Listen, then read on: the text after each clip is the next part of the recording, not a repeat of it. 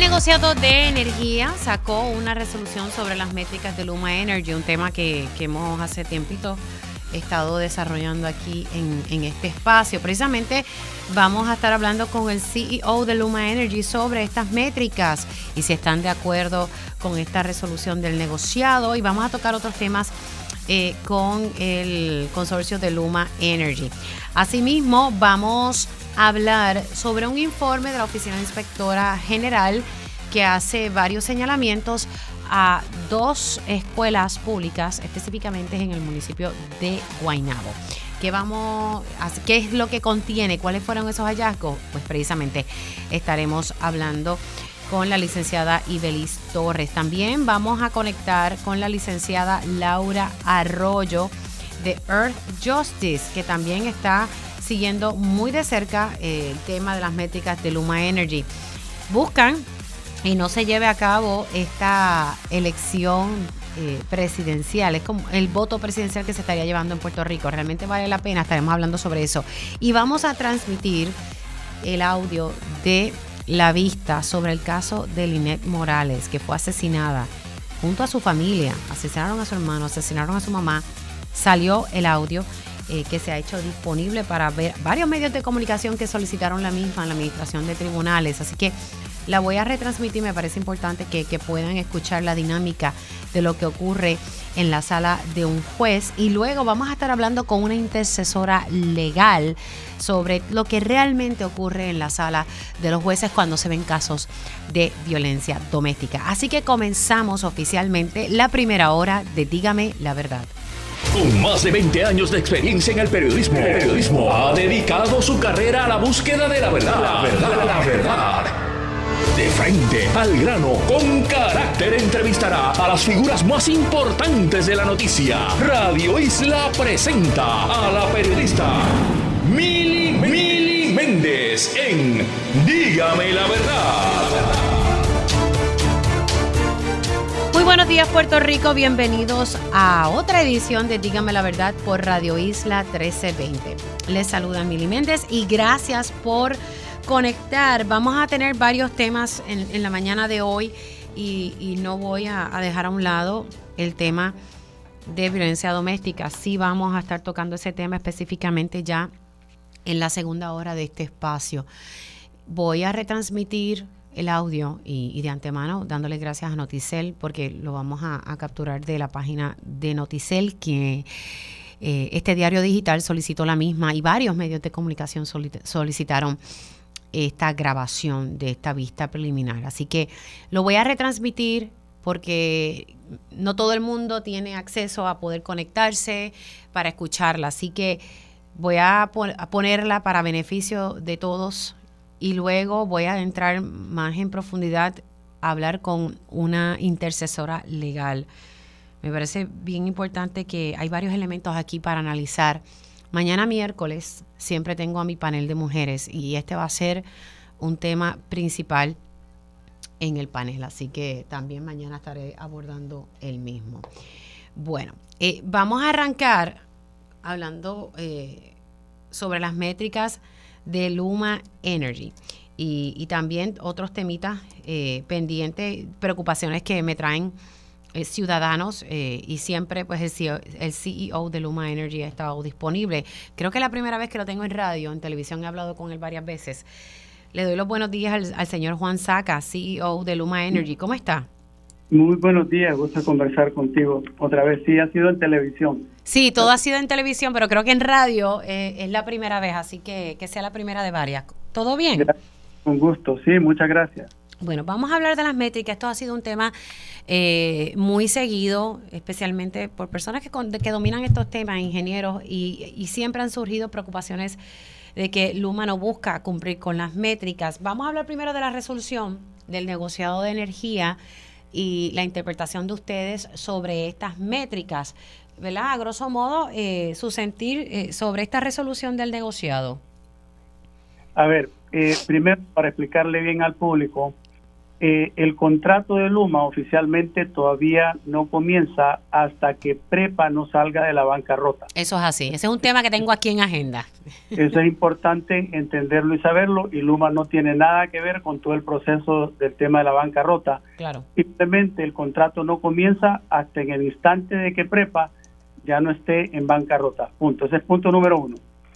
Eh, punto número dos, con respecto a las métricas eh, nosotros hemos estado basándolo todo eh, respecto a las métricas originales de cuando Luma entró, que es que eran, las métricas de prepa. Entonces, por ejemplo, eh, yo he estado diciendo en el reciente pasado de que hemos reducido el safety, que es la frecuencia de las interrupciones de servicio, en un 35% versus lo que era cuando Luma entró en junio del 2021.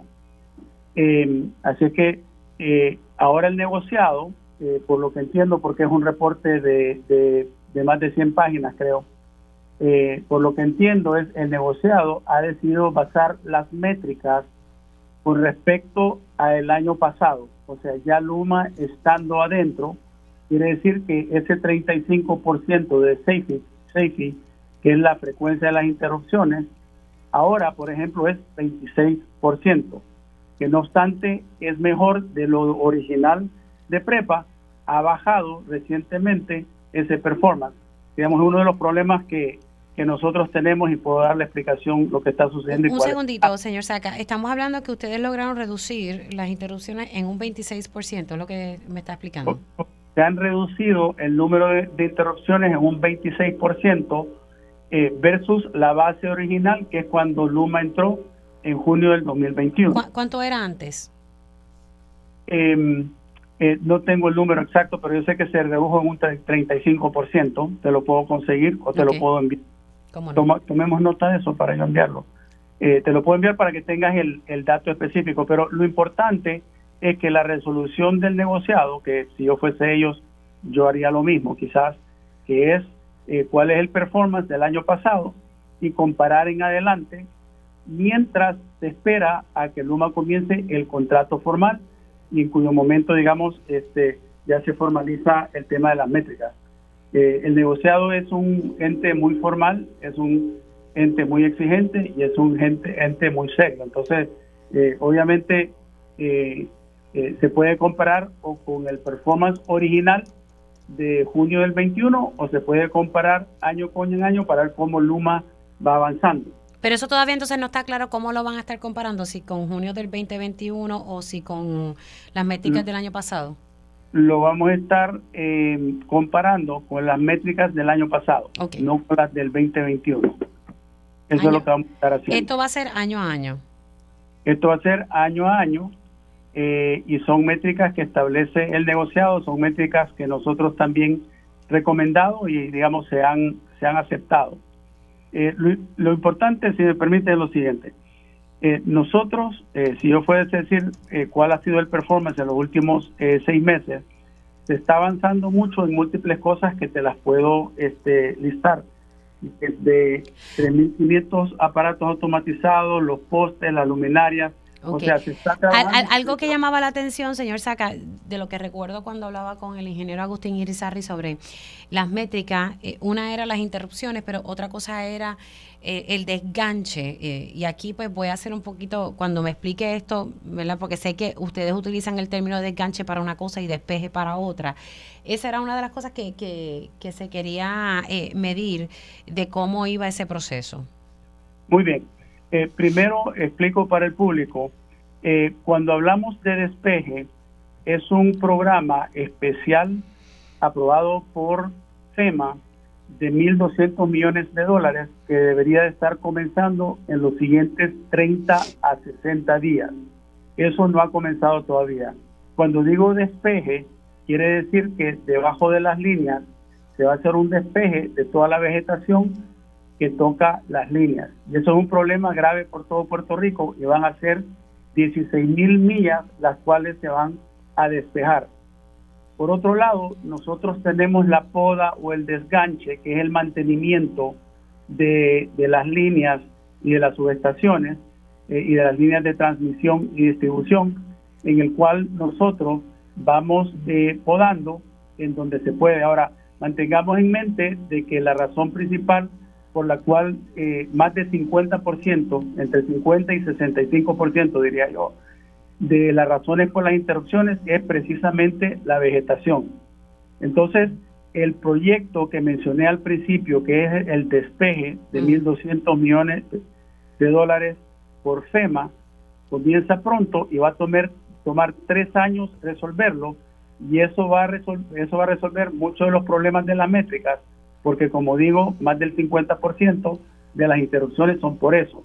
Ahora, pero ese, ese despeje, como usted le había dicho en una entrevista al compañero Julio Rivera Saniel, tiene que ver con corte de árboles. Es, eso tiene que ver con el despeje de toda vegetación que esté dentro de la servidumbre de Luma. O sea, en las, en las líneas de transmisión, esas torres altas que vemos que atraviesan toda la isla, tiene que haber un despeje de toda esa vegetación eh, a la derecha, a la izquierda y por debajo eh, para asegurarnos de que no existan esas interrupciones. Entonces, eso implica, en definitiva, el corte de árboles bajo las regulaciones que existen con Fish and Wildlife que es algo que tanto FEMA como Fish and Wildlife eh, examinan y nosotros seguimos sus guías. No es que Luma va a llegar y comenzar a cortar árboles por cortarlos, eso sería irresponsable y no es algo que en Puerto Rico se permite. Ok. Así que en ese sentido, e, ese despeje comienza de 30 a 60 días, o sea que todavía eso está eh, todavía en pañales, como decimos, porque no, no, no está en pañales. Lleva meses en estar en investigación precisamente por lo que tú dices. O sea, por ejemplo, si nosotros vamos a, hacer un despeje eh, cerca de ciertos santuarios, por ejemplo, eh, ya sea de flora o de fauna, hay estudios que se requieren para definir cómo Luma puede entrar a hacer este despeje sin causar ningún problema a la flora y la fauna del país. Así es que no está en pañales. De hecho, estoy feliz y contento que finalmente dentro de 60 días y probablemente más dentro de 30 días vamos a tener el primer proyecto de despeje en San Juan. ¿Por qué San Juan? Porque los estudios técnicos nos dicen que en San Juan tenemos el peor problema eh, de esto y el resto de los proyectos que ya hemos emitido a, FEMA para la aprobación están estudiando y responsablemente ellos, eh, esos análisis ambientales, una vez se terminen, pues nos dan el permiso y podemos proceder. Sin un análisis ambiental, no hay break acá. Luma no puede tocar nada. Ok, ahora, pero esa, eh, la razón por la cual entonces más o menos comienza de 30 a 60 días es por este proceso de, permisología y, todo lo que tiene, porque para cortar árboles, obviamente, recursos naturales también tiene que, que hacer sus expresiones. Eso es correcto, lo has dicho muy bien al público. Ok. Ahora, así que en torno a eso, eh, porque el, la resolución del negociado dice unas cosas en las cuales han mejorado, pero también dicen en otras donde no han mejorado. ¿Dónde ellos les están diciendo a ustedes que tienen que mejorar, señor Saca? Son, son tres temas específicos. Eh, número uno, el safety, que es la frecuencia de las interrupciones. Número dos, el safety, que es la duración de una interrupción y número tres, en temas de seguridad, de asegurarnos de que continuemos manteniendo a, a nuestros empleados seguros eh, mientras nosotros hacemos los trabajos, como también al pueblo de Puerto Rico. Ok, o sea que hay un área eh, para mejorar es la seguridad de los empleados. Es, es un área que Luma tiene como prioridad número uno sobre todas las cosas. Eh, tenemos una cultura muy enfocada en eso y yo lo diría de forma distinta. Yo diría de que Luma tiene que seguir mejorando eh, sus procesos y procedimientos. Te doy un ejemplo muy sencillo. Cuando nosotros tenemos un trabajo que hacer eh, y vamos al lugar, digamos que estamos en Ay Bonito, estamos a punto de, de hacer algo con las líneas, hay un brief antes de comenzar los trabajos de seguridad que dura mucho tiempo, en donde se escoge una persona, por ejemplo, que llame al 911 si hay algún problema. Tenemos otra persona que sabe por qué camino vamos a salir. Eh, y se revisan todas las medidas de seguridad en ese instante. Y de hecho, cuando tenemos reuniones, muchas veces decimos en un, le llamamos un safety moment, un momento de seguridad, donde damos las instrucciones de qué hacer. Entonces, en esas tres eh, métricas son en donde Luma tiene que mejorar, como también hay muchas otras cosas en las cuales Luma está haciendo el trabajo y se ve en la calle. ¿Ustedes van a solicitar como una especie de, reconsideración, enmienda a esta resolución, algo que ustedes no estén de acuerdo con lo que le ha esbozado el, negociado de energía? Lo, lo, revisamos el fin de semana. Yo todavía no he recibido el reporte interno nuestro, si nos parece correcto o no. Lo que puedo decir, eh, y repito, el negociado es una entidad muy seria y usualmente nosotros este, nos podemos eh, eh, llegar a un acuerdo, especialmente en este tipo de métricas. Eh, pero de todas maneras, eh, vamos a responder una vez eh, ya yo tenga el reporte final y análisis interno, porque todavía no lo tenemos. Ahora, ustedes siempre ha, habido un reto desde que llegó Luma a Puerto Rico sobre la cantidad de empleados y precisamente recientemente ustedes hicieron una feria de empleos. O sea, ¿cuántos em, empleados a ustedes le hacen falta? Nosotros en este momento tenemos 4.500 empleados aproximadamente. Eh, tenemos aproximadamente 150 plazas abiertas que significan 450 empleados que estamos contratando. En el camino, es importante que todo el mundo entienda eso, vamos a necesitar más. ¿Por qué es eso? El año pasado invertimos 400 millones aproximadamente, este van a ser 750 millones y el próximo año va a ser entre mil millones y mil quinientos millones. Luma no puede hacer ese trabajo sin talento local y talento internacional. Ahora, eh, ustedes eh, están buscando personal del área de soterrado, celadores, ¿qué, ¿cuál es el área de mayor necesidad? Eh, está, en realidad, por todos lados, o sea, celadores, por ejemplo, seguimos buscando. Eh, porque eso es eh, el campo y las personas que hacen, los profesionales que hacen el trabajo en el campo. Pero no solo es el tema de celadores, sino que técnicos de campo, por ejemplo, de subestaciones. Y también necesitamos personal interno de Luma que apoya todas esas áreas. Digámoslo de esta forma, si hoy día nosotros tenemos 4.500 empleados y necesitamos 450 más, que son las 150 plazas abiertas, pues eh, en el camino vamos a necesitar mucho más. Y doy eh, un ejemplo. El tema de los contadores inteligentes que va a comenzar a instalarse en junio va a requerir personal interno porque significa un millón quinientos mil contadores que se van a, a implementar en Puerto Rico, tanto en negocios como en las casas, y eso requiere mucho control, requiere mucha información o sea, la, magnitud de los trabajos nunca se han hecho en Puerto Rico. Saca, esos contadores inteligentes, hubo una controversia en un momento dado cuando esa noticia salió. Eh, las personas van a tener que pagar esos contadores inteligentes. Hay mucha confusión sobre eso. Eso, eso lo podemos aclarar, aclarar en dos minutos para todo el pueblo de Puerto Rico de inmediato, con información directa y contundente. Número uno, el, el, el dinero de FEMA que paga por este trabajo lo cubre todo. Lo que sucede, y esto fue lo que salió desafortunadamente, que en realidad distrayó de la noticia, porque estas son noticias brutales para Puerto Rico, es que en la base, la base está averiada, que a propósito es el reglamento de toda la vida de prepa y el reglamento que continúa en Luma, el responsable es el cliente. ¿Cuántos de, ¿Cuántos de los contadores van a tener una base que esté dañada? No lo sabemos. Podemos especular, pero yo diría que probablemente en la minoría. Fuera de eso, definitivamente el resto está pagado por los fondos de FEMA. Ahora bien, un punto más que quiero hacer es que nosotros siempre estamos buscando ayuda para el consumidor puertorriqueño, como por ejemplo ayudándole a los consumidores de, bajos recursos el poder obtener ayudas para pagar sus cuentas, por ejemplo. En este caso de los contadores, nosotros ya estamos buscando alguna alternativa de, de, poder este, conseguir fondos para lograr eso. Así es que, en resumidas cuentas, eh, el 1.5 millones de contadores que se van a implementar en Puerto Rico, eh, eso está todo cubierto.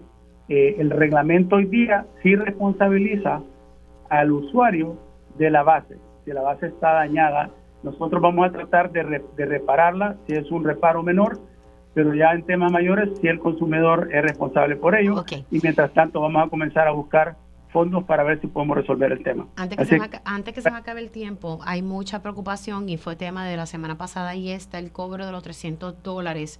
Hay clientes que han puesto placas solares, que han recibido cartas de que se le va a cobrar 300 dólares por un estudio eh, de viabilidad. Y entonces quiero tener claro, porque me dicen personas que laboraban antes en la Autoridad de Energía Eléctrica, que este estudio lo cubría la autoridad.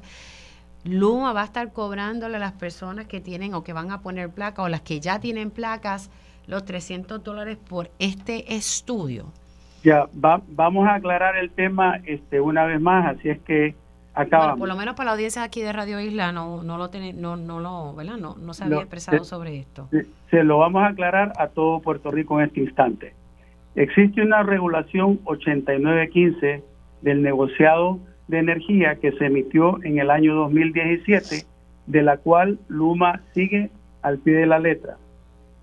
Número uno, existen ciertos requerimientos técnicos en esa norma que se deben de cumplir y si no se cumplen, pues se requiere un estudio. Eh, ¿Cuáles son esos? Son dos. Eh, a es que el sistema eh, que no es a base de inversor, pues en ese caso se, necesita un estudio. Lo que es un inversor es que toma la energía local y pues la convierte en una energía que se puede usar.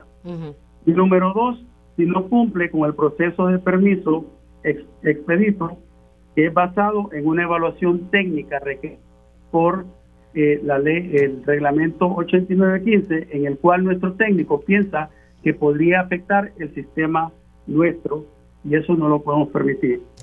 ¿Por qué son estos estudios? Para evitar, por ejemplo, para ponerlo en arroyo de bichuelas, la fluctuación de voltaje, porque eso es parte de la fluctuación de voltaje hoy en Puerto Rico, es precisamente por eso y por eso se piden los estudios. Esos 300 dólares son parte del reglamento 8915. Además, la regulación en Puerto Rico no requiere que el estudio se haga previo a la instalación, cosa que a propósito es distinto en el resto del mundo, porque en el resto del mundo esa evaluación se hace antes. Luma, colaborando con las leyes de Puerto Rico y los objetivos de Puerto Rico renovables, ha estado trabajando arduamente para agregar 4.100 clientes mensuales de, eh, de placas solares. Pero lo que quieren saber las personas es, ¿se le, se le va a cobrar, o sea, ah, ¿se le va a cobrar ese dinero? Sí, ahora, ahora voy a eso. Quería explicar toda la situación entonces, eh, de los estudios que se deben de hacer, pensamos que son aproximadamente 35 mil, porque no toda instalación requiere un estudio. Al momento se han hecho 7 mil estudios que se han pagado. Eh, ¿Y quién tiene que pagar esto? Pues, ¿quién es el cliente? La mayoría son las empresas que venden e instalan las placas, eh, las placas eh, solares. ¿Quién va a pagar esos 300 dólares que un consumidor eh, final? Son muy pocos porque son aquellas personas que deciden comprar placas e instalarlas ellos mismos. Ok, así que lo que tienen que pagar es los que implementan las placas por su cuenta, que hay un grupo en el país que sí lo ha hecho, pero de lo contrario, ese estudio lo pagaría la empresa que está vendiendo las placas solares el que representa al cliente, correcto, y la, y la relación entre esas empresas de placas locales y el cliente es algo en que Luma no entra. Ok, pero esto antes lo, lo que se me dice es que antes lo, cubría la, Autoridad de Energía Eléctrica. Eh, eso entiendo que es una información incorrecta eso eh, y, te, y, te, la podemos eh, verificar. Ok, por último, ya, ya tengo literalmente, me van a matar aquí, pero importante, el domingo Luma Energy eh, presentó, se, radicó ante la jueza Taylor Swain eh, un escrito básicamente diciéndole al tribunal, ojo, eh, no radicamos una objeción al plan de ajuste de la deuda que tiene que ver con la quiebra de energía eléctrica, pero eso no significa, el hecho de que nosotros no hayamos presentado esa objeción no significa eh, que vayamos a renunciar a, nuestro derecho de cancelar el contrato. Y cuando digo esto, eh, va a tono lo que usted me dijo al principio. El contrato oficial de Luma no comienza hasta que la quiebra de la Autoridad de Energía Eléctrica ya se cuadre. Ahí entra en vigor el contrato. Eh, ¿Ustedes tienen preocupación sobre todo esto de la quiebra? Porque sí hay unas cláusulas de que ustedes tienen ese derecho a cancelar el contrato si no se resuelve lo de la quiebra. eso, eso es incorrecto y también lo puedo eh, validar. Eh, para estar claros, eh, el proceso de quiebra de prepa o título 3, como le llaman oficialmente, Luma no tiene nada que ver en ese proceso. Sí, lo sé, pero Luma sí, el, contrato entraría en vigor una vez se resuelva eso. Eso es correcto pero nosotros no estamos involucrados en ese proceso. Claro, pero ustedes presentaron un escrito este domingo ante la ante el tribunal sobre eh, diciendo, ¿verdad?, del hecho que no se hayan expresado sobre esto, porque la realidad es que ustedes no juegan un papel ahí, eh, no es que estén renunciando a ningún tipo de derecho que ustedes tengan ya bajo contrato. No, o sea, los derechos que tenemos bajo contrato eh, no estamos renunciando a ninguno de ellos. y nosotros nos vamos a seguir manteniendo lo más alejado posible de ese proceso porque no le compete a Luma. Claro, pero, pero Luma sí, en efecto, si eso no se resuelve, esperemos que sí, pero si eso no se resuelve, ustedes tienen ese derecho de que el contrato simplemente no entra en vigor. Eh, la, la verdad es que no, no te puedo contestar eso, pero ¿sabes qué? Lo que voy a hacer es nos vamos a comunicar contigo para que tú le informes al pueblo de Puerto Rico exactamente si, si es así o no, porque lo desconozco. Y está especulando si te digo algo. Perfecto. Saca, se me acaba del tiempo, se me quedó ahí otras preguntitas, pero en otro momento estaremos hablando sobre el particular. Se me cuida mucho. Gracias. Buenas tardes, Puerto Rico. Cómo no. Ahí ustedes escucharon al CEO de Luma Energy, Juan Saca. Nosotros hacemos una pausa de inmediato y al regreso hablamos con la inspectora general, hace señalamientos al Departamento de Educación sobre dos estructuras en el municipio de Guaynabo. Dígame la verdad, las entrevistas más importantes de la noticia se escuchan aquí. Mantente conectado. Radio Isla 1320. 1320. Conéctate a radioisla.tv para ver las reacciones de las entrevistas en vivo. En vivo. Esto es Dígame la verdad con Mili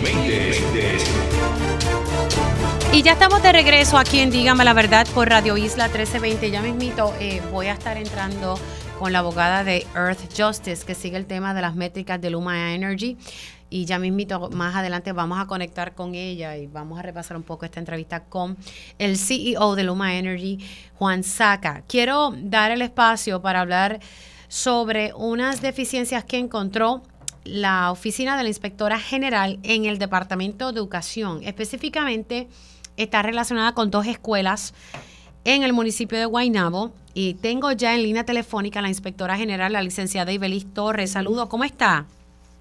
Saludos, muy bien usted, Mili. Saludos para ti, toda tu audiencia. Buen día. Ok, estamos hablando de un informe eh, de dos escuelas en Guaynabo. ¿Qué fue lo que encontró su, su oficina?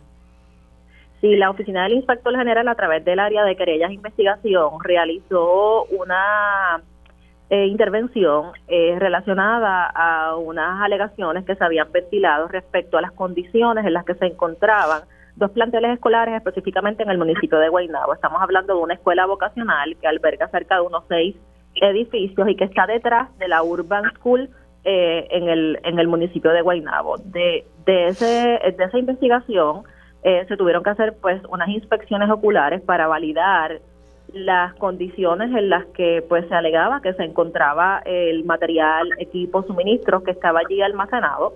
Y lo que se refleja es que pues precisamente verdad eh, hay una gran acumulación de equipo que estamos hablando desde equipo tecnológico, desde materiales educativos, desde pupitres que no fue utilizado, eh, que se perdió y que pues lamentablemente verdad ahora está en unas condiciones completamente pues deplorables que también inciden sobre un riesgo de, de salubridad en, en el espacio. Equipo que no, equipo, equipo que no se utilizó licenciada, pero que estaba nuevo, o era equipo que sí se utilizó y, y lo tiraron ahí para desechar. O sea, que, ¿cómo estaba ese equipo? ¿Eh, eh, ¿Todavía estaba en buenas funciones?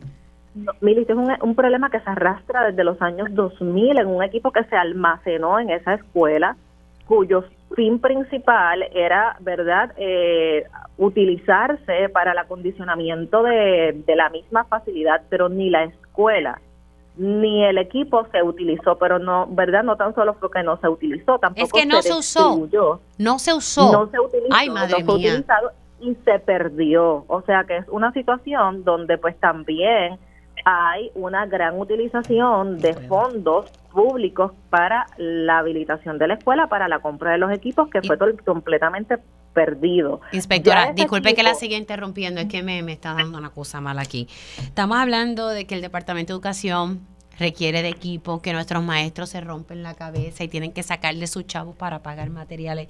Y usted me dice que se almacenó un equipo nuevo que no se utilizó. ¿Qué tipo de equipo estamos hablando aquí? Estamos hablando de equipo de computadoras, tarjetas, eh, ¿verdad? equipo escolar como libros, eh, materiales escolares, pupitres, todo tipo de material escolar necesario para el funcionamiento de, ¿verdad? de una escuela. Eh, y entre ellos hay equipo tecnológico, equipo eh, eh, didáctico, material didáctico, material este necesario para poder suministrarle a los estudiantes y a, y a los maestros, pero todo eso, ¿verdad? Al día de hoy ya validado por la oficina del inspector general y el equipo del área de querellas e investigación, ya se fue a, validar el estado de esa propiedad. Esa propiedad ya es inservible, ya esa propiedad tiene que decomisarse en su totalidad y por eso en estos momentos la solicitud puntual y confiamos muchísimo y la secretaria, ¿verdad? Vimos unas expresiones que se comprometió a poder atender este asunto y, creemos que esa es la vía que se tiene que recurrir ahora, es solucionar esta situación para limpiar, decomisar eh, todas esas facilidades porque ya allí lo que hay y lo que se ve de las mismas, eh, ¿verdad? Y las facilidades cualquiera puede ir a verlas, o sea, lo que se ve de las mismas fotografías es la, precaria condición en la que está todo aquello por los por todo lo que ha transcurrido, incluyendo los eventos de los huracanes, ¿verdad? Que, que afectaron a Puerto Rico, el huracán María principalmente.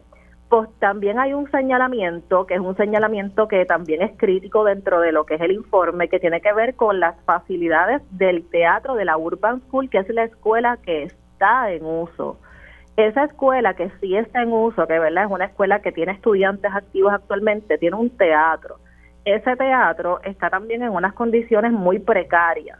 Y dentro de lo que se evalúa es que pues también allí se identificaron pues matres, residuos de comida, residuos de lo que aparenta pues ser consumo de drogas y alcohol en el área lo cual da a entender que hay también un riesgo en acceso a la seguridad de que pueden entrar personas ajenas al, del, al plantel escolar porque no hay un acceso restringido ni a personas fuera ni adentro. Y eso pues también levanta unas preocupaciones en cuanto a, a lo que está allí, ¿verdad? Y a la necesidad de limpieza de para proteger, ¿verdad? Pues la salubridad de todos los estudiantes a lo que respecta a la limpieza de ese espacio. Eh, así que aquí hay tres peticiones puntuales de la Oficina del Inspector General, una petición puntual que hacemos al Departamento de Educación para que atienda esta situación e inicie ya los procesos de limpieza de esas facilidades y decomise todo eso, porque ya conocemos que nada puede ser reutilizado, allí ya no hay nada que se pueda rescatar, eh, pero que se limpie y del área, ¿verdad? Para que todos esos escombros ahora, ¿no? Pues puedan ser removidos del lugar. Eh, número dos, a la autoridad de edificios públicos para que también entonces haga su, tome su responsabilidad en cuanto a la parte de la planta física y también pues eh, le hacemos una petición al Departamento de Salud para que pueda evaluar eh, cualquier riesgo de salubridad que pueda haber, principalmente también sobre el, el, área del el, del teatro, ¿verdad? Este que, que está en la escuela, que todavía está en uso. Esto, en, en términos de costos cuestionados, pues la Oficina del Inspector General eh, pudo evidenciar, eh, porque hay una parte de la información fiscal que ya no pudo ser rescatada por el tiempo que ha transcurrido, que sobrepasó los 20 millones de dólares en, en costos de fondos públicos que fueron invertidos en esta facilidad educativa, eh, incluyendo verdad todo lo que tiene que ver con, con la habilitación de la escuela. Eh, pero sin embargo, pues ya eh, a estas alturas del proceso eh, también hay que tomar una acción inmediata en cuanto a, a la limpieza. Así que nosotros hacemos un apercibimiento de que si no se toman las acciones necesarias que se están solicitando y se demuestra que se inició un proceso, pues ya podría entrar un proceso de eh, activación de las sanciones administrativas que se disponen en la ley 15. Eh, sin embargo, pues yo confío y estoy, ¿verdad? Esperanzada en que pues ahora al recibir los resultados de este informe se pueda tomar una acción inmediata para poder hacer la limpieza correspondiente del lugar. Voy a tratar de resumir. O sea, aquí se perdieron, el estimado que ustedes sacan son 20 millones de dólares que se utilizaron mal. Sobrepasa los 20 millones de dólares, está dividido, ¿verdad?, por distintas eh, áreas de evaluación en términos de la adquisición de la propiedad, adquisición del equipo, los materiales, la planta física, pero sí sobrepasa, está rondando los 27 millones de dólares. ¿Cuánto me dio? Eh, ¿27? Sí, 27 millones de dólares, 27.183.410, que es lo que está ¿verdad? levantado en el informe específicamente de lo que se pudo evidenciar eh, por la Oficina del Inspector General con información que fue recopilada y fue, forma parte del legajo. Sí, lo, lo que quiero tener claro eh, es que, que no vayamos nosotros a titular aquí lo que no. O sea, 27 millones de dólares eh, que se perdieron porque esa inversión no se utilizó. Estamos hablando equipo desde el 2000 almacenado en una estructura eh, y no se usó. Es que es una estructura grande, es una estructura que tiene seis edificios uh -huh, uh -huh, y la estructura no se ve porque la estructura está detrás de la uh -huh. Urban School, así que a simple vista, ¿verdad? No, si uno pasa por el área, pues no, no se ve la magnitud de, ¿verdad? de la estructura, pero es una estructura de seis edificios y esa estructura está utilizada, ¿verdad? O ha sido utilizada prácticamente pues como un almacén de propiedad, pero ya vuelvo y digo, o sea, esos teclados de computadoras, esos monitores, esos equipos tecnológicos, tarjetas, mouse, eh, todo, archivos, etcétera, pues ya no eh, son reusables, ya hay que entrar en un proceso claro. de, de, Sí, sí, lo que quiero saber, y, y, y, estoy enfatizando esto bastante, ese equipo no se usó, simplemente lo pusieron allí y no se usó ante la necesidad en tantas escuelas. No fue utilizado, Ay, el equipo se almacenó allí y no se utilizó y es equipo que a simple vista eh, todavía, a pesar de las condiciones precarias en las que está, todavía se ve que está inclusive mucho de ello en sus cajas. Mm. Y en el informe, eh, si ustedes buscan el informe, están las fotografías del equipo. Lo que a mí me, me da coraje es que es un equipo que estaba allí almacenado. Uno pensaría que está almacenado porque ya no servía, se utilizaron, llegó a su periodo útil, y pues que estaba pendiente a, a, a, decomisar, pero no, es que el equipo no se usó. ¿Sabes lo que son? No, ni las facilidades, ni la escuela tampoco, o sea, la, vale la pena señalar que ni el equipo ni la escuela se ha utilizado. La escuela tuvo uno de los edificios un periodo muy muy corto de tiempo que se utilizó para un proyecto especial, pero eventualmente tampoco las facilidades escolares eh, se utilizaron. Así que estamos hablando ni de que ni de los edificios que fueron construidos eh, eh, para verdad para un propósito de levantar una escuela ni el equipo fue eh, utilizado este uh -huh. y bueno igual pues vuelvo y digo o sea conocemos verdad que, que hay un proceso ahora de eh, de cambios en el departamento pero estamos confiados en que se pueda atender porque pues considerando la magnitud de, de lo que ya se catalogan como escombros no que hay allí pues ya es necesario iniciar ese proceso de limpieza para wow. que eh, se pueda verdad garantizar que no pues se sigan acumulando ningún otro tipo y esta pues, fue esta fue la escuela urbana. Esto es la Urban School de Guaynabo y detrás de la Urban School está la escuela vocacional la escuela vocacional que es la que tiene los seis edificios okay. es la que alberga eh, todo lo que tiene que ver con la acumulación del material escolar y la propiedad que no fue utilizada. Eh, ahí es que está verdad este toda esa esa acumulación. Esa urban donde está todo ese material esa escuela vocacional no es una escuela que esté activa con estudiantes La Urban School, que sí tiene estudiantes activos, también tiene, ¿verdad?, la, la situación del teatro. Del teatro. El teatro es el que está claro, pero la escuela vocacional no, no, no, está, no está abierta, punto. Eh, ¿Se cerró cuándo? No se utilizó. Nunca se abrió. No abrió. no abrió. Mira, me va a dar aquí una migraña. Se, se me ha acabado el tiempo. Inspectora, gracias. Vamos a estar hablando más adelante sobre esto en Telemundo. Me llama mucho la atención cómo se vota el dinero aquí con tanta necesidad. Gracias por entrar con nosotros. Se me cuida. La inspectora general, la licenciada Ibelis Torres, de verdad que uno escucha, uno escucha esto y, es, es increíble cómo se vota el dinero aquí. Hacemos una pausa, regresamos en breve. Y ya estamos de regreso aquí en Dígame la Verdad por Radio Isla 1320 estaba en la redacción hablando con las compañeras, indignada, porque el informe ya, ayer lo vi, lo vi por encima, pero una cosa es cuando te están explicando el detalle, con la necesidad que tiene que tienen las escuelas públicas del país, los maestros lo saben, los retos que tienen los distintos planteles. Y conocer, de verdad que todavía tengo coraje, conocer que se almacenó desde el 2000. Aquí pasaron varias administraciones. Estamos en el 24. Equipo almacenado que nunca se usó. O sea, es que no se usó. Porque si usted me dice que se usó y luego se, pues, se usó y había que decomisarlo y lo tenían ahí, pues, pero que no se usó. Pupitre, libro, equipo tecnológico, teclados, computadoras, monitores obviamente ya es inservible. Han pasado 24 años. Y la escuela, pues, la escuela vocacional, pues tampoco está abierta, no se abrió. Mano, ¿cómo se vota el dinero aquí? Lo que se ha estimado, de acuerdo a lo que me dijo la inspectora general, son 27 millones de dólares.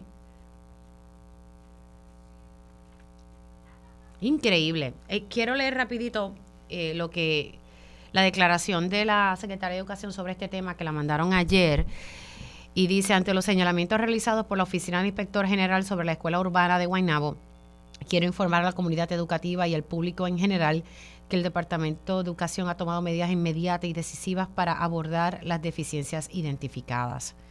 En relación con las instalaciones, reconocemos la necesidad de mejoras, especialmente en el anfiteatro. El anfiteatro era lo que nos decía la inspectora, que es del Urban School, que esa, esa, esa sí está abierta y que está en unas condiciones precarias, con matres, residuos, eh, y que da la impresión de que estaba sirviendo como hospitalillo. Así lo voy a resumir.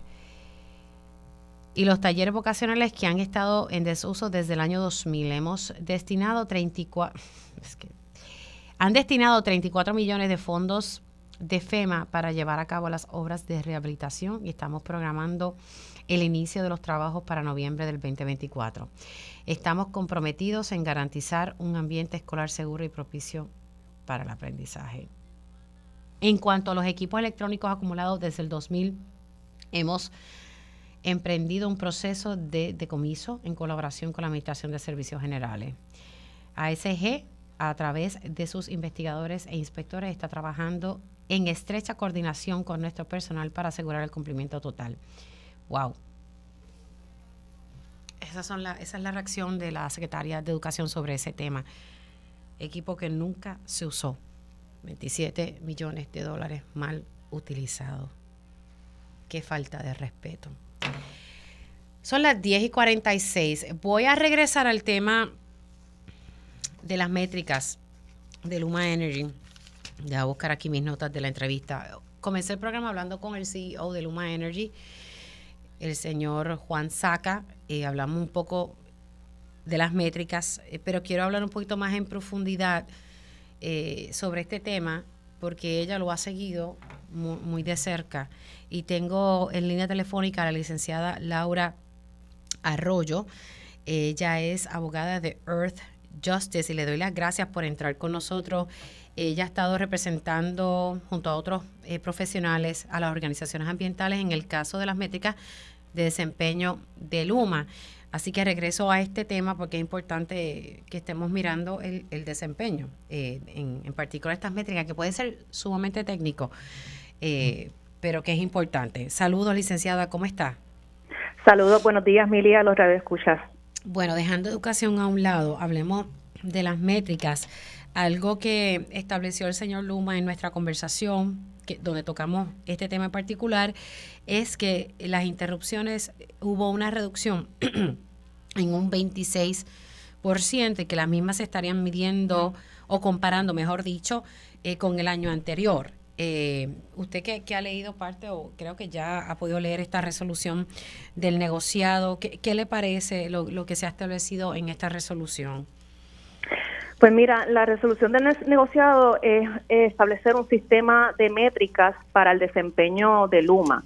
Imagínate, ¿verdad?, que eh, tú eres un empleado, vamos a hacer esta comparación y pues te dan bonificaciones por desempeño eh, excepcional, eh, te siguen con un sueldo igual si desempeñas bien y pues si pobre desempeño, pues pues puedes tener algún memo al expediente, hasta podría ser despedido. Hay unas penalidades.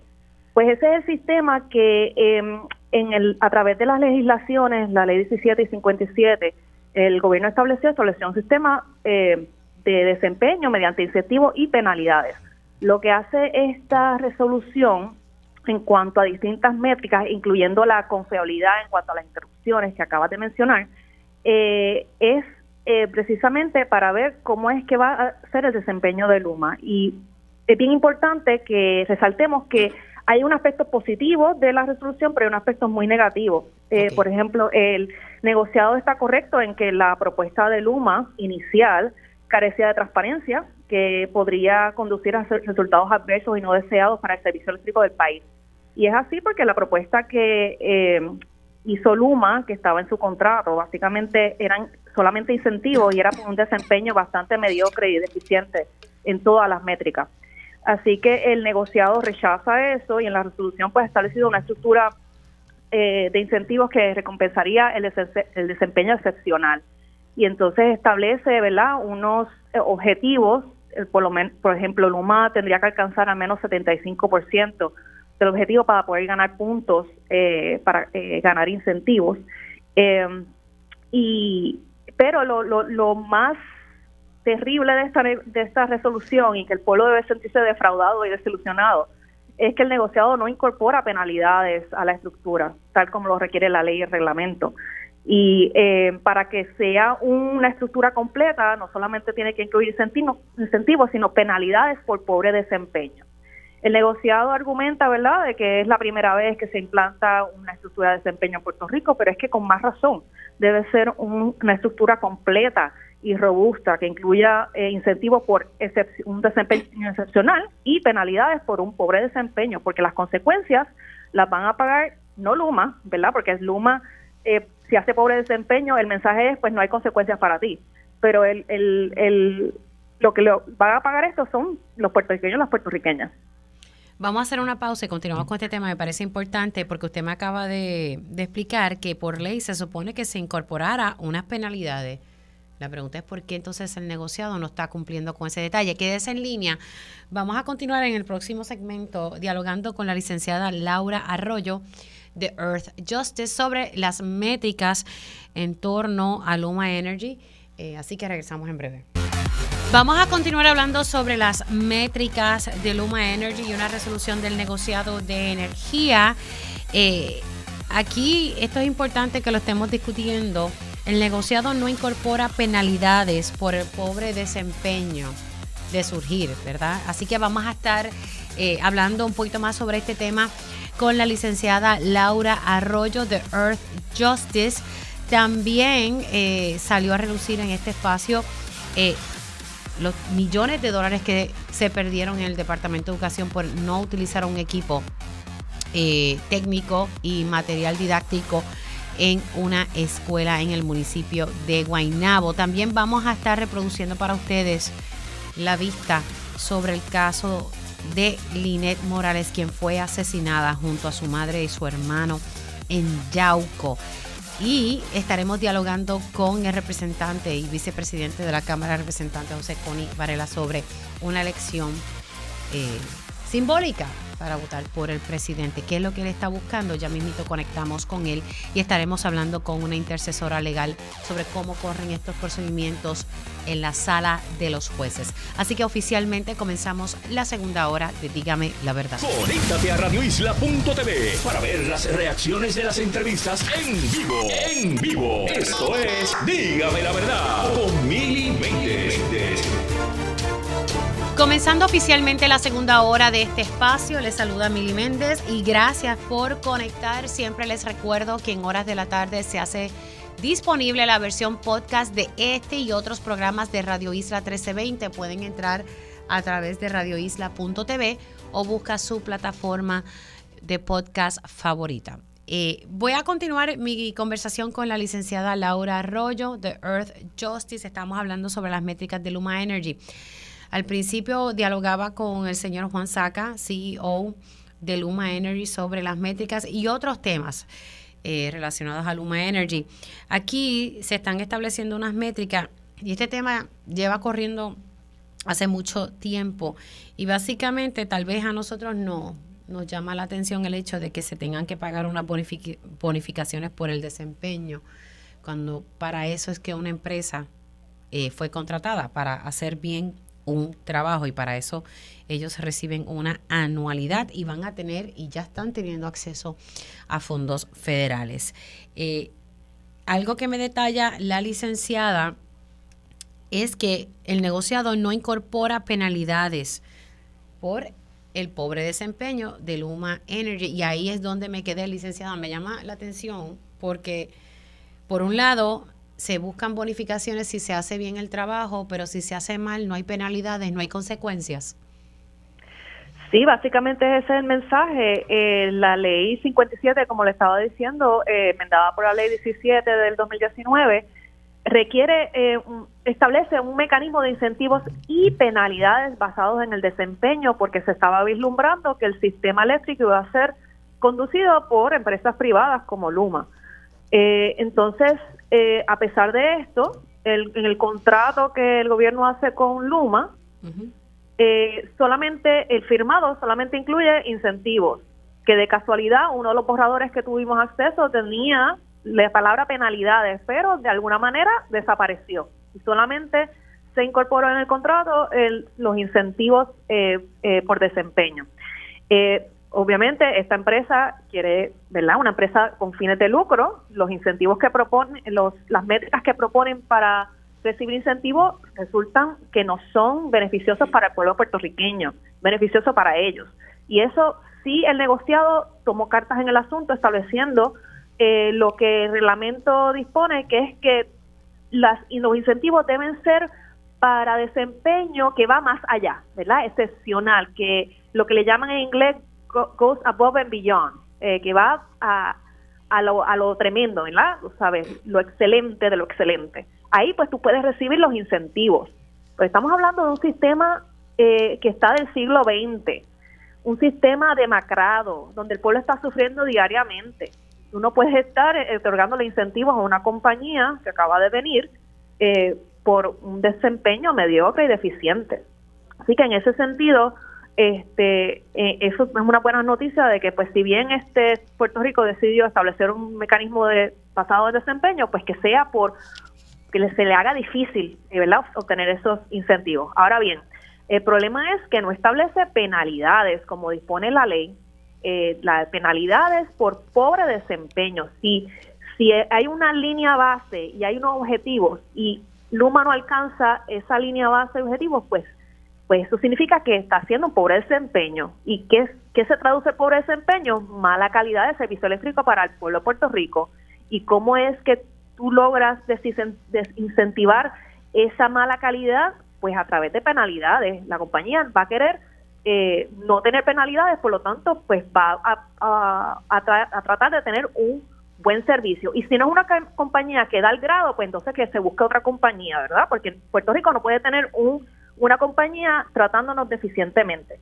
Así que una de las penalidades debe ser que si en un periodo de tiempo de evaluación sigues teniendo pobre desempeño, pues bueno, una de las cosas puede ser, pues te quedas sin contrato, terminado, cancelado, eh, y, y que venga otra compañía entonces a proveer un buen servicio para el país.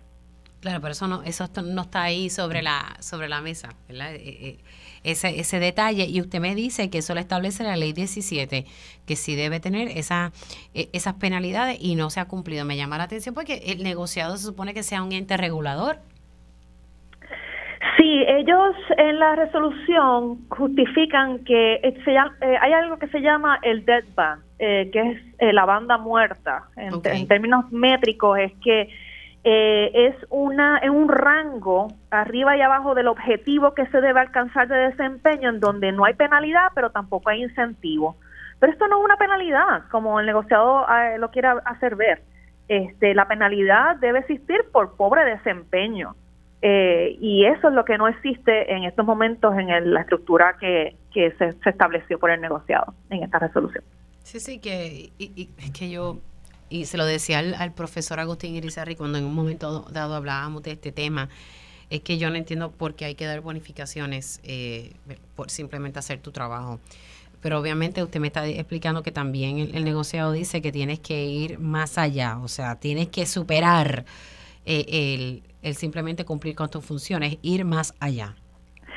Y vamos a a un, caso bien particular que estamos viendo en la resolución. Este, cuando existen interrupciones grandes en el sistema, por ejemplo, cuando hay un evento atmosférico, eh, lamentablemente el negociado está permitiendo eh, que Luma gane puntos por por llegar a un 50% del objetivo.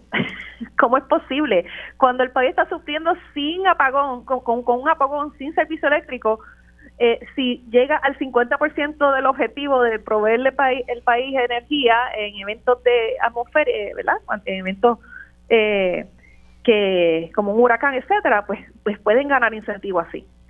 Sí, cuando usted dice, cuando usted dice que, gane punto es ganar un incentivo por llegar al 50%, pero es que ni siquiera eso es un 100% el objetivo. Correcto, ahí en, alguna instancia Luma debe alcanzar el 100% para recibir un incentivo y en caso de emergencia ese debe ser uno, no debe ser un 75, digo un 50% como se establece. ¿Esto sería en qué objetivo en particular que usted me está dando este ejemplo?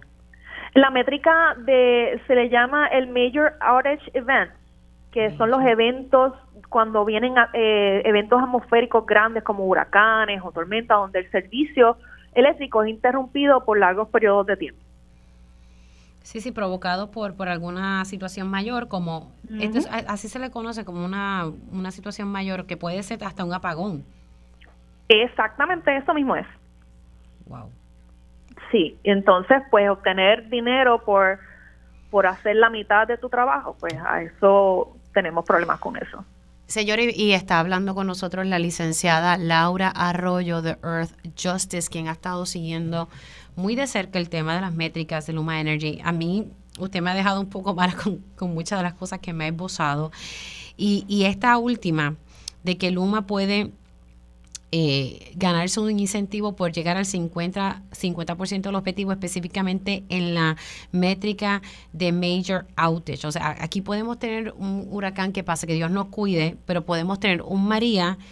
Y, y si ellos logran el 50%, ellos estarían alcanzando un incentivo. Es que eso no, es que eso no hace sentido. No, no me hace lógica.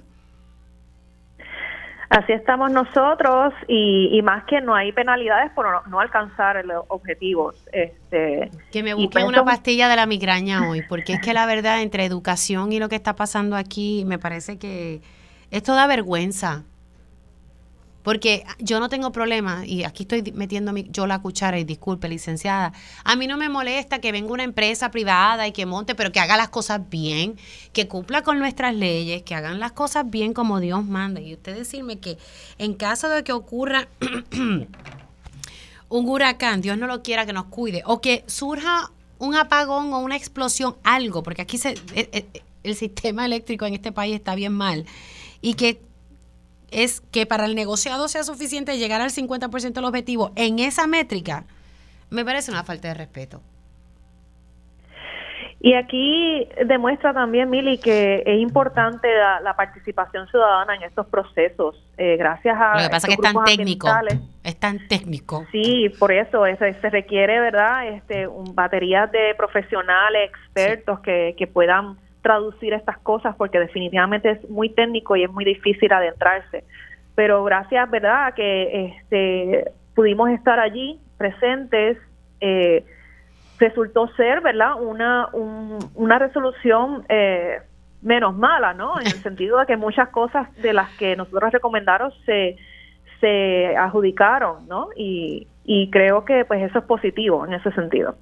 Y, y, yo agradezco que ustedes estén disponibles para poder educar a la audiencia, a nosotros los periodistas, sobre estos temas, porque como le dije, yo reconozco que son bastante técnicos eh, y, y ustedes nos ayudan a poder entenderlo y, llevar el mensaje adecuado sobre estos temas.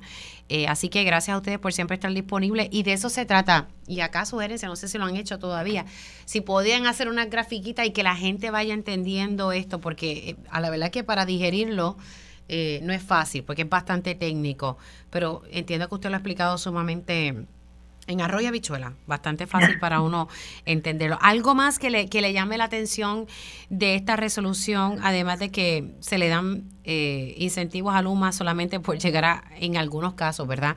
Llegar al 50% de, del objetivo en, en algunas de sus métricas. Bueno, algo que me llamó la atención es que nosotros nos opusimos a una métrica que Luma había propuesto, que es la, la encuesta de satisfacción al consumidor que se llama JD Power Customer Satisfaction Survey. Y este nos opusimos porque realmente para nosotros pensamos que no tiene ninguna utilidad, eh, es una encuesta manipulable y pues el negociado aceptó la, la métrica eh, con un caveat, ¿verdad? Porque eh, ordenó a Luma a buscar otro instrumento de encuesta y metodología de métodos alternos. ¿Qué métrica era esa? Disculpe, ¿qué métrica era esa? Era una métrica sobre satisfacción al ah. del consumidor, pero entonces esta métrica le, le eh, Luma podría obtener eh, dinero, incentivos con esta encuesta. Y esta encuesta, eh, básicamente, cuando vimos esas preguntas, algunas preguntas incluían aspectos sobre nieve, eh, mercados competitivos, eso nada aplica a Puerto Rico, una encuesta por email, que muchas Sí, eh, sí, sí, o sea, una encuesta por email que entonces no el universo de personas, o sea, los envejecientes no tienen acceso, muchos de ellos tal vez a, un email, y, y pues teníamos muchos problemas con esta métrica para que Luma pudiera obtener beneficios, y lamentablemente el negociado la incluye, eh, aunque sí eh, le ordena a ¿verdad? buscar otros métodos, ¿no? En lo que, vamos a ver. Así que el, el negociado incluyó esta métrica eh, lo que tienen que buscar es, es otra forma y no mediante una encuesta. Sí, es una encuesta bastante eh, nublada, no sé cómo decirlo, eh, no es transparente para nosotros y para obtener y, que sea incluida como métrica para obtener un incentivo no nos pareció de utilidad. Básicamente solamente sirve a Luma y nadie más. Claro, pero, eh, pero ellos tienen que cambiarlo de acuerdo al, al, a la resolución del negociado. Eh, eventualmente van a tener que buscar otro instrumento para proponerle al negociado de otra forma. ok, sí, tienen que buscar este, otro, otro, okay, otro mecanismo, otro instrumento. Pero sí, el, como que conocer la satisfacción del consumidor también le pudiese ganar eh, incentivos. Incentivos. Ay, padre. De verdad que es que hay cosas aquí que uno a veces no, no comprende. Licenciada, le quiero dar las gracias por haber entrado unos minutitos eh, con nosotros y, poder explicar este, este tema. La voy a estar molestando más a menudo porque creo que tenemos que seguir hablando de, de estos temas. Se me cuida mucho. Claro que sí, saludos. Cómo no. Ahí ustedes escucharon a la licenciada Laura Arroyo. Ella es abogada de Earth Justice eh, y junto a, otros colegas, han estado trabajando con organizaciones ambientales en el caso específico de las métricas de desempeño de Luma Energy. Eh, creo que ha dado una explicación buenísima eh, sobre este tema.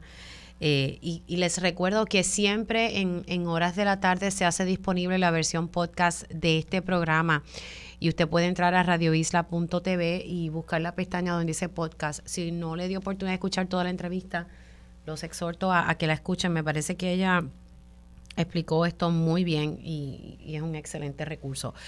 Bueno, ahora pasamos de, del área de energía, vamos al área política y tengo en línea telefónica al vicepresidente de la Cámara de Representantes, José Coni Varela. ¿Cómo está? Buenos días, Mili. Buenos días al pueblo de Puerto Rico. Gracias por invitarme a tu eh, programa. Bueno, eh, representante, usted busca enmendar el código electoral precisamente para cancelar las primarias presidenciales en Puerto Rico. Eso es así, Mili. Eso Cuénteme es así. un poquito. Este, bueno, pues hemos radicado este proyecto que, como tú has dicho, es para cancelar, para darle la facultad a la Comisión Estatal de Elecciones que pueda cancelar, cancelar las primarias presidenciales si uno, si uno de los candidatos ya tiene los delegados, los suficientes delegados para asegurar su nominación 30 días antes de, de señalada las primarias. E- ejemplo, aquí en Puerto Rico las primarias presidenciales deberían ser a finales de abril, pero en marzo está el famoso supermartes, Sí, que Super se eligen más de la Super. Tuesdays, que se eligen más de la mitad de los de los eh, delegados. Si ya a esa fecha, después de que pase esa primaria del Super Tuesday, hay los candidatos presidenciales de un partido y del otro tienen más de la, de la mitad porque celebrar una primaria eh, presidencial. Lo que estoy buscando son economía, economía para el país, para Puerto Rico y para la Comisión Estatal de Elecciones. Yo creo que Puerto Rico no está eh, bollante, todos lo sabemos, para que seguir eh, gastando dinero eh, en, en, este caso eh, en la política y que hacen falta para seguridad, salud, educación. Por lo tanto, estoy proponiendo esto a mis compañeros. Yo creo que no debería haber, eh, porque esta es una, una alternativa, una opción a la comisión, ¿no? Que, se, que, que tenga esa facultad. Por eso fue que en el 2020, si mal, si mal no recuerdo, no se pudo cancelar mutuo propio porque la comisión no tenía ese poder de cancelarla aunque los presidentes de los partidos eh, nacionales aquí en Puerto Rico estaban de acuerdo, pero no podían porque no había esa disposición en, en el código electoral. Por lo tanto, creo que es una eh, medida razonable, prudente y que eh, los partidos políticos y los compañeros representantes y eventualmente los senadores no debería haber mucha objeción. Esa es mi propuesta. O sea, pero, pero usted ha medido la, la, la temperatura, ha podido hablar con ellos que en efecto Sí. estén a favor de esto. Porque usted lo que está proponiendo es, si ya para esa fecha del supermartes hay más de la mitad de los delegados, no es necesario que se lleve a cabo esa primaria aquí en Puerto Rico. Correcto, y nos ahorraríamos a- aproximadamente 2.5 millones de dólares. Y tú bien sabes, si te acuerdas, que fueron muy pocas personas a participar. Creo que en la partida de los republicanos fueron punto 19. Y mover toda esa maquinaria de la comisión, de transportistas, propaganda, anuncios y demás, son gastos innecesarios. ¿eh? Y yo creo que eh, veo que la medida mía, pues ya ha tenido receptividad. Me he podido comunicar con Charlie Rodríguez, que es el presidente del Partido Demócrata, está receptivo. Me dijo, mira, hazle unos cambios y yo la voy a respaldar.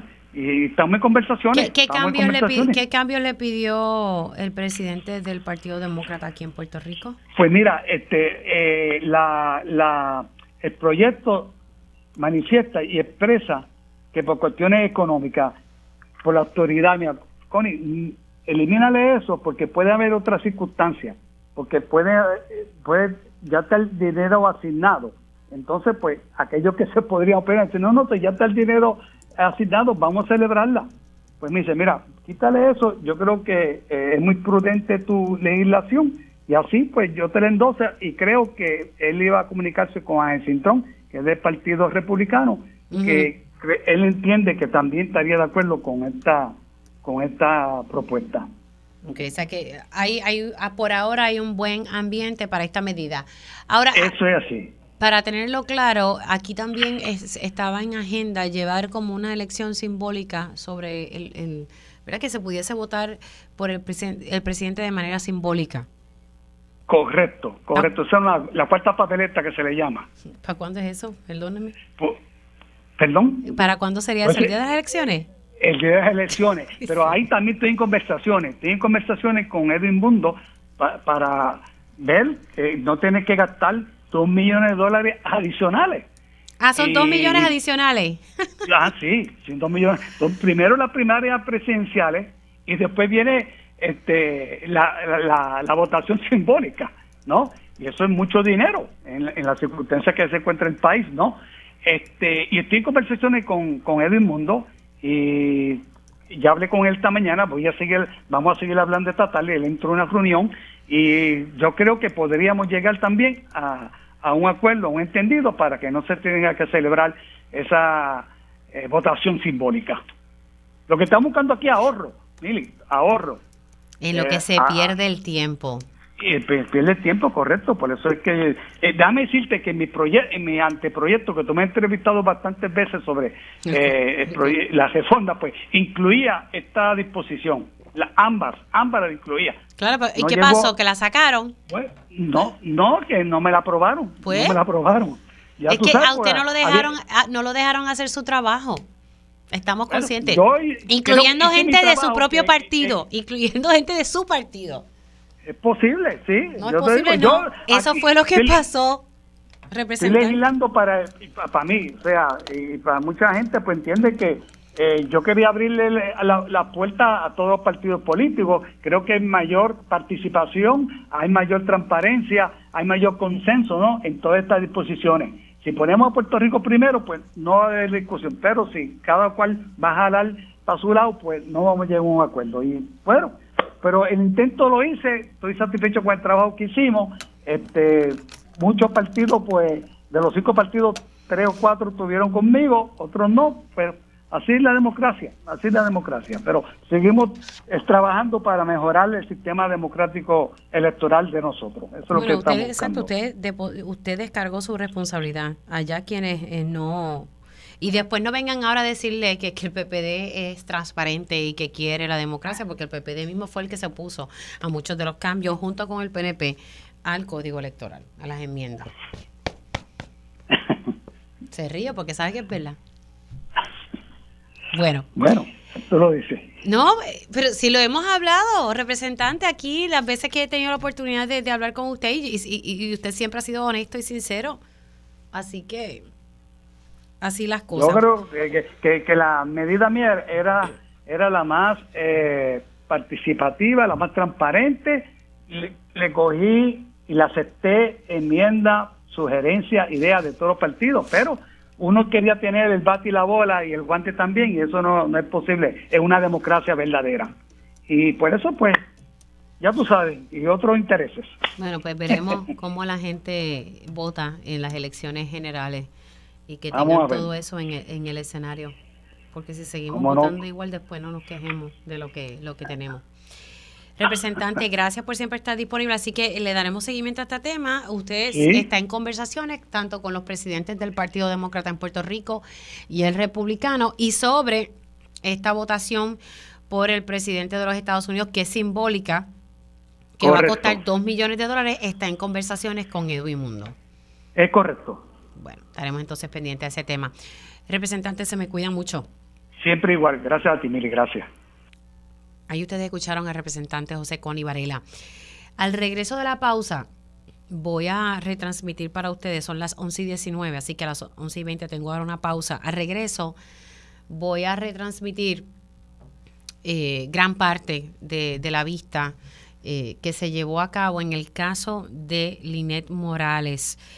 El caso de Yauco, que, donde ella fue asesinada por su expareja, su mamá fue asesinada, su hermano fue asesinado.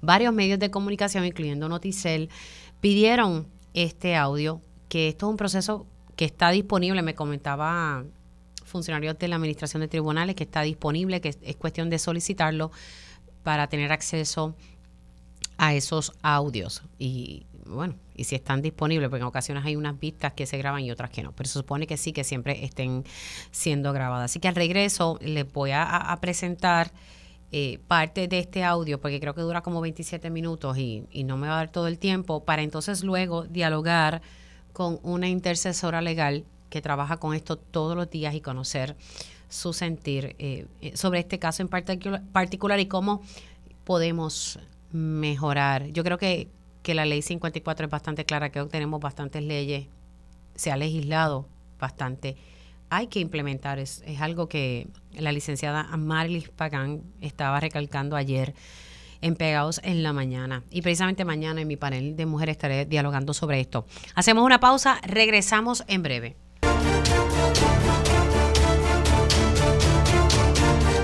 Ya estamos de regreso aquí en Dígame la Verdad por Radio Isla 1320. Ayer la Administración de Tribunales divulgó varios audios, importante, varios audios relacionados al caso de Linet Morales. Como dije, fue asesinada por su expareja. Asesinaron a su mamá y a su hermano. Y luego el individuo se privó de la vida. Una persona que tenía expediente criminal y que estaba en el informe de PESAC su anterior convicción por intento de asesinato, otro caso de ley 54, él tuvo una convicción y cumplió ocho años.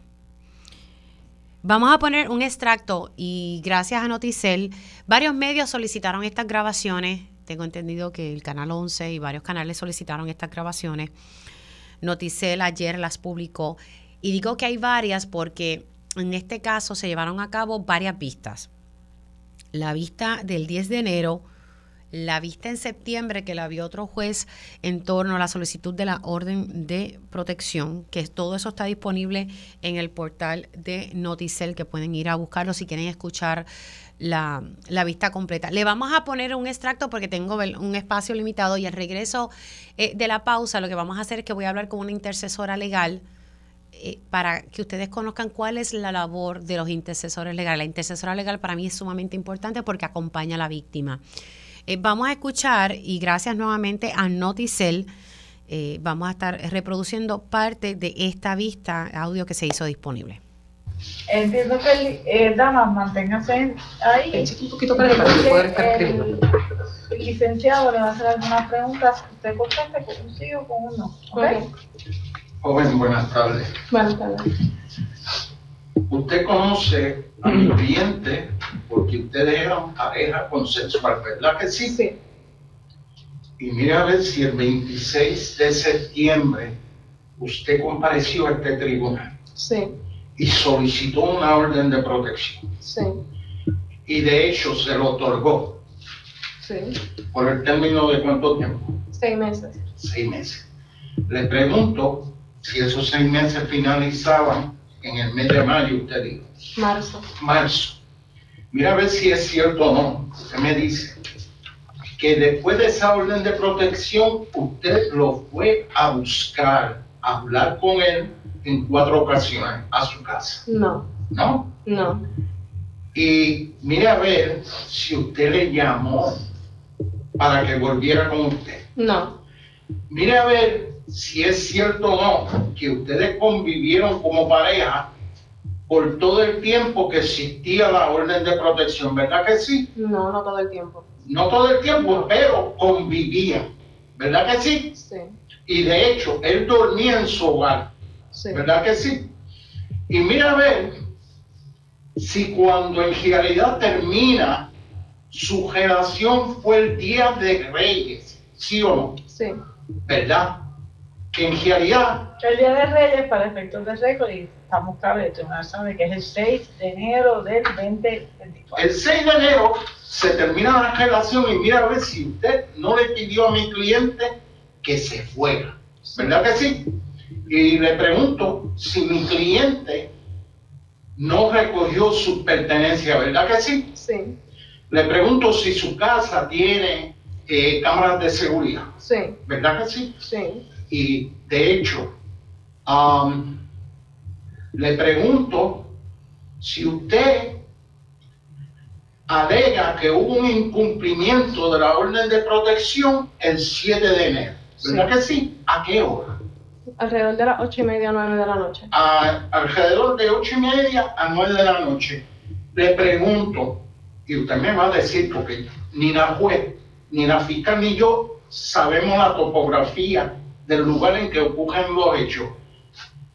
Ese, a esa hora, ¿había alumbrado suficiente, sí o no? No. No, porque es un área rural, ¿verdad que sí? Sí. Y a pesar de que no había alumbrado suficiente, usted dice que vio un automóvil color negro, ¿verdad que sí? Mire, le pregunto, durante el tiempo del 6 de enero hasta el 26 de septiembre, ¿verdad que usted en ningún momento usted alegó una violación de orden de protección? ¿Verdad que no? No. No. Y de hecho, usted lo que alega es que alguien le cerró la llave de paso. Que, que la llave de paso estaba cerrada. Del agua. Del agua. No. Le, le pregunto si el motivo de usted salir con su hermano era que no había agua en la casa, ¿verdad que sí? Sí. Y usted salió con su hermano y llegaron hasta lo que llaman el contador. Sí. No, el contador no. No. La llave de pase que hay más adelante del contador. Ok. Y ahí usted alega que estaba cerrada. Sí. ¿Usted vio a mi cliente cerrada? ¿Sí o no? No. No. Usted lo que alega, y es su versión, y la versión de su hermano, de que mi cliente estaba allí. ¿Verdad que sí? Sí. Y precisamente usted lo alega después que la relación se rompió. ¿Verdad que sí? O sea, que esta alegación de usted de incumplimiento de orden de protección surge con posterioridad al 6 de enero. ¿Verdad que sí? Sí. Nada más con la testigo. Muy bien. Eh, Ministerio Público. Ninguna otra pregunta. Ninguna otra pregunta. ¿No va a utilizar ningún otro testigo? Eh, el hermano, el señor eh, Luis Miguel Morales Vázquez.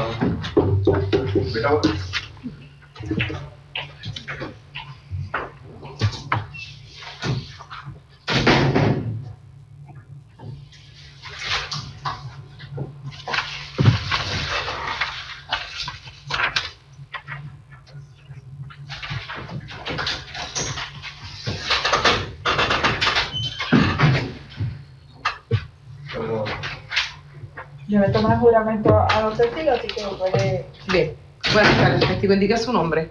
Luis Morales Vázquez, Le pregunto quién es Linet Morales Vázquez. hermana mía, Le pregunto quién es Wilfredo Irán Santiago Figueroa, el que era pareja de mi hermana. que se encuentra dónde. Ahí. Bien, se está identificando al imputado. Le pregunto para el 7 de enero del 2024, en horas de la noche, ¿qué ocurrió?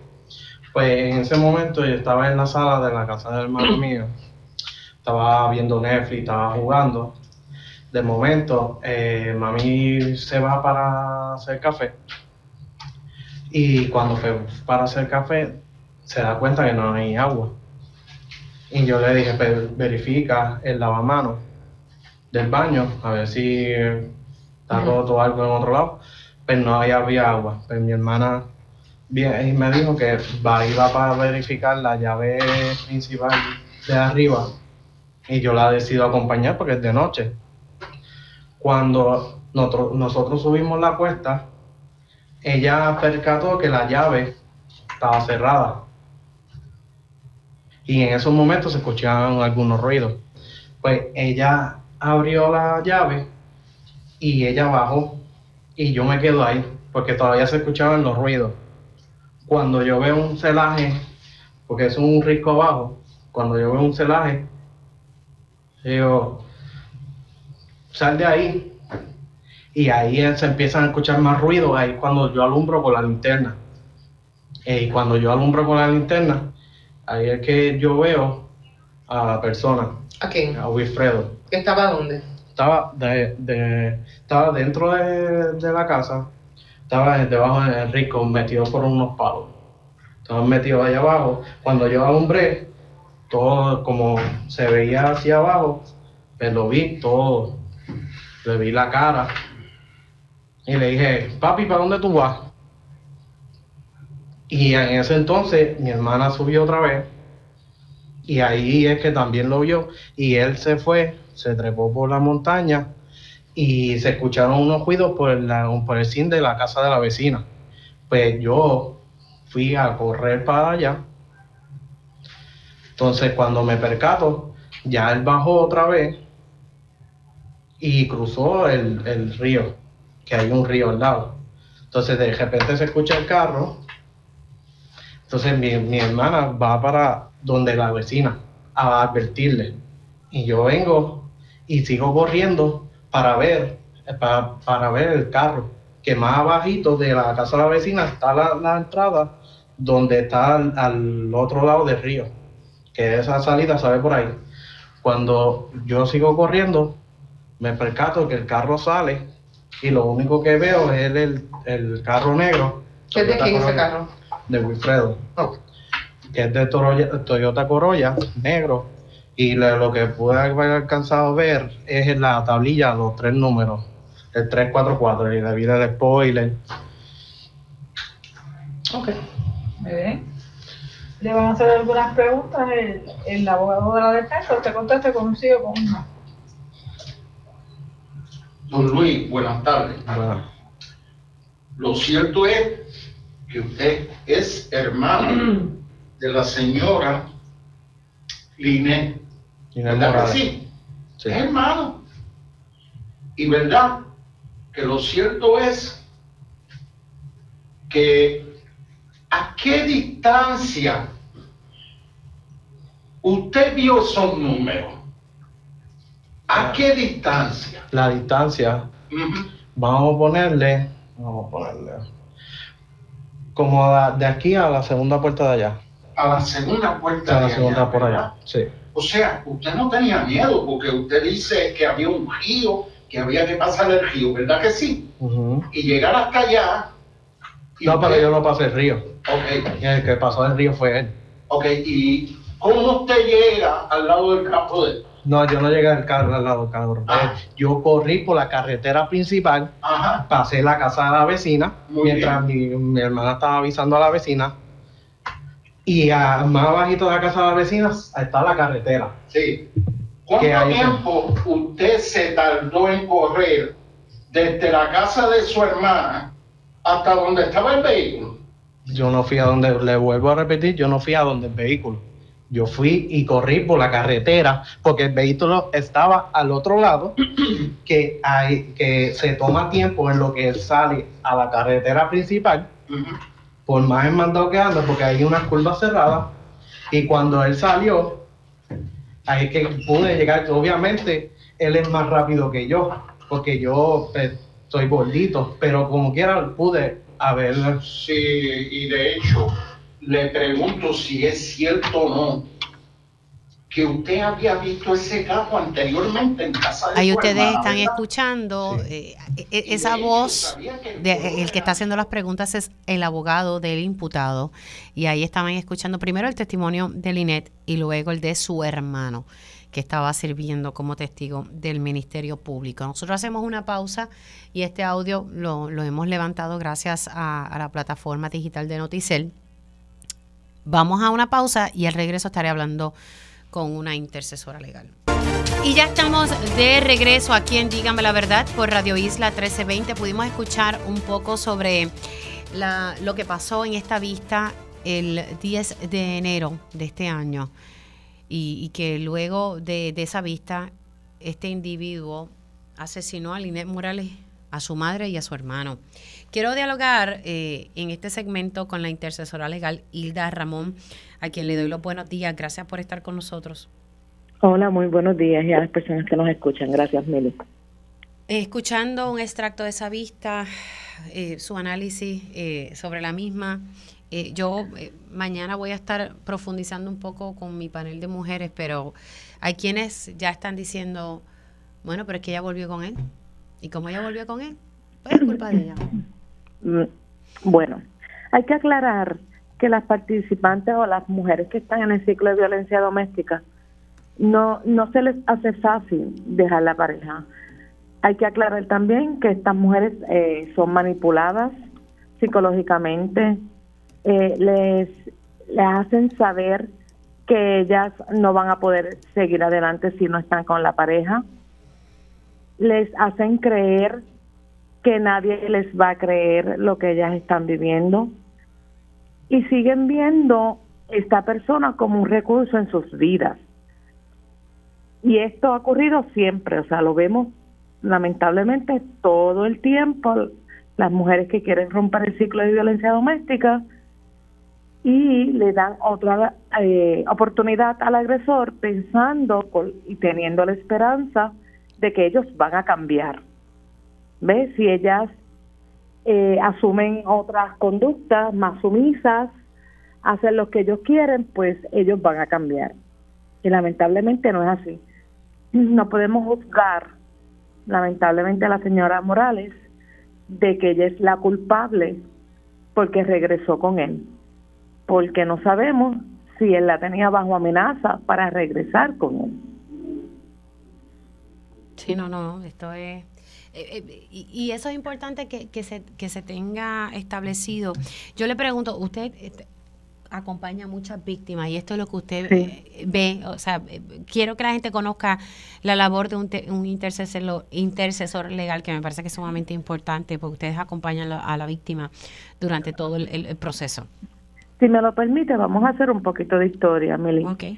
Cuando las intercesoras legales comenzamos, eh, y estamos hablando para allá, para el 1996, o sea, no es nuevo. Nosotras ahora somos unas figuras eh, protagónicas, por decir un nombre, pero siempre el trabajo se ha hecho. Y, la filosofía era acompañar a mujeres en sus procesos eh, legales.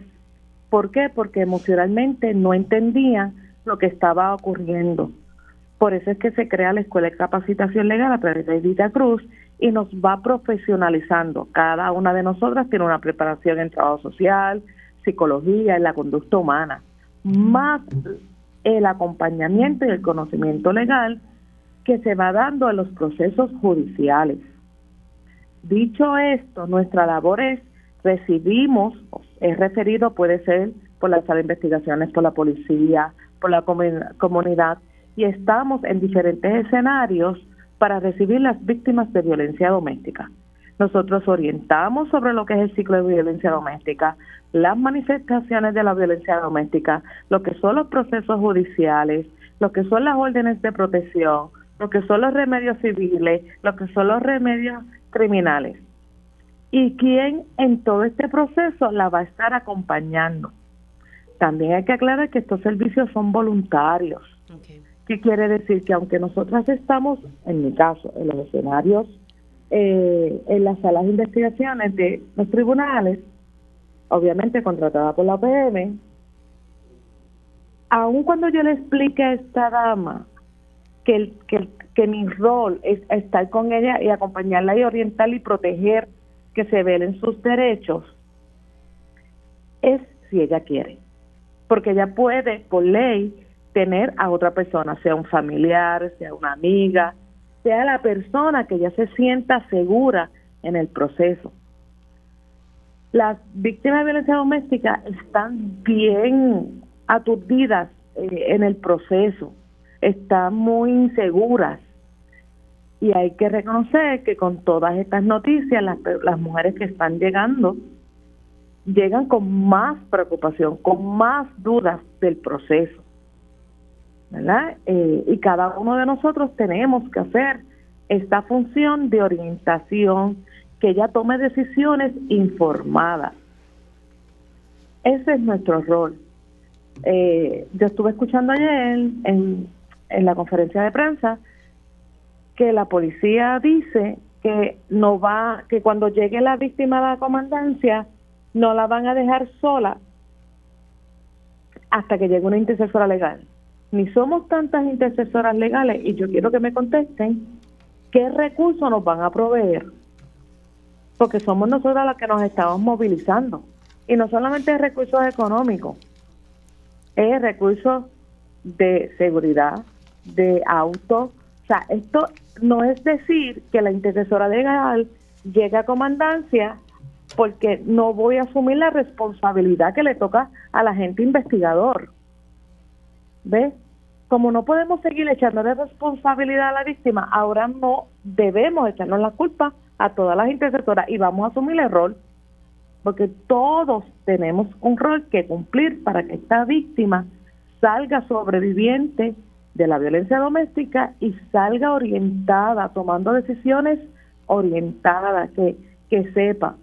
Yo también estaba escuchando que decían, ah, ya le ofrecieron albergue, allá le ofrecieron hotel sí, pero nosotros dentro de su proceso tenemos que respetar que cada sobreviviente de violencia doméstica se siente segura en donde ella nos indique, porque vamos a analizar un poco quién iba a pensar que él, con su historial, iba a matar toda una familia. O sea, es bien complejo, Mili. El trabajo de nosotras, todas, por ejemplo, yo que estoy nocturna, todas las noches son situaciones diferentes, porque cada sobreviviente de violencia doméstica tiene sus particularidades y no podemos seguir generalizando, ah, pues ella volvió con él, ella eh, le gusta que, la maltraten, porque todavía se escucha eso, eh, los abogados eh, utilizando la reputación de las mujeres para hacer unos eh, interrogatorios terribles. el, el abogado aquí escuchamos cómo él dejó claro de que ella había regresado con él luego de que se emitiera una orden de protección por un año. O sea, él fue bien enfático en eso. Bien enfático porque volvemos, la responsabilidad recae siempre sobre la víctima. Él no menciona que posiblemente, repito, él la tenía bajo amenaza si no regresaban, o le hizo un montón de promesas de, cambio. Y cuando hay sentimientos envueltos, cuando hay inseguridades envueltas, hay amenazas envueltas, pues hay que tener mucho cuidado en esos juicios y en los prejuicios. Por eso es tan importante que todo el personal que estamos dentro de esas salas, en las pistas, debemos tener conocimiento tanto de prevención como de perspectiva de género, de educación y cada uno tomar el rol para salvar esa vida.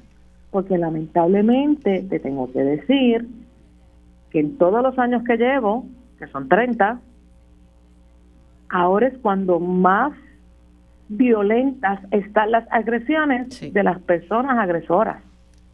Sí. No sé si me doy a entender. no, no, no, es que yo estoy coincido con usted de que siempre esto ha existido, pero ahora uno ve que matan a las familias completas. no, no, no, es un esquema de cumplimiento de las amenazas. No se puede tomar eh, fácil o a la ligera. ligera. Que él me diga, eh, te voy a arrancar la cabeza. Porque créame que puede ocurrir que le arranca la cabeza y literal. O sea, las agresiones están bien, bien violentas. Gracias por entrar, se me ha acabado el tiempo, pero le agradezco haber entrado con nosotros unos minutitos, me parece importante y estaré llamándole próximamente porque me parece que, es importante que se conozca la, labor del intercesor legal. ¿Cómo no? Gracias, un abrazo. igualmente, buen día. Hilda Ramón, ella también es trabajadora social y es intercesora legal en, en casos de violencia doméstica y otros. Hacemos una pausa aquí en Dígame la Verdad y al regreso, tiempo igual.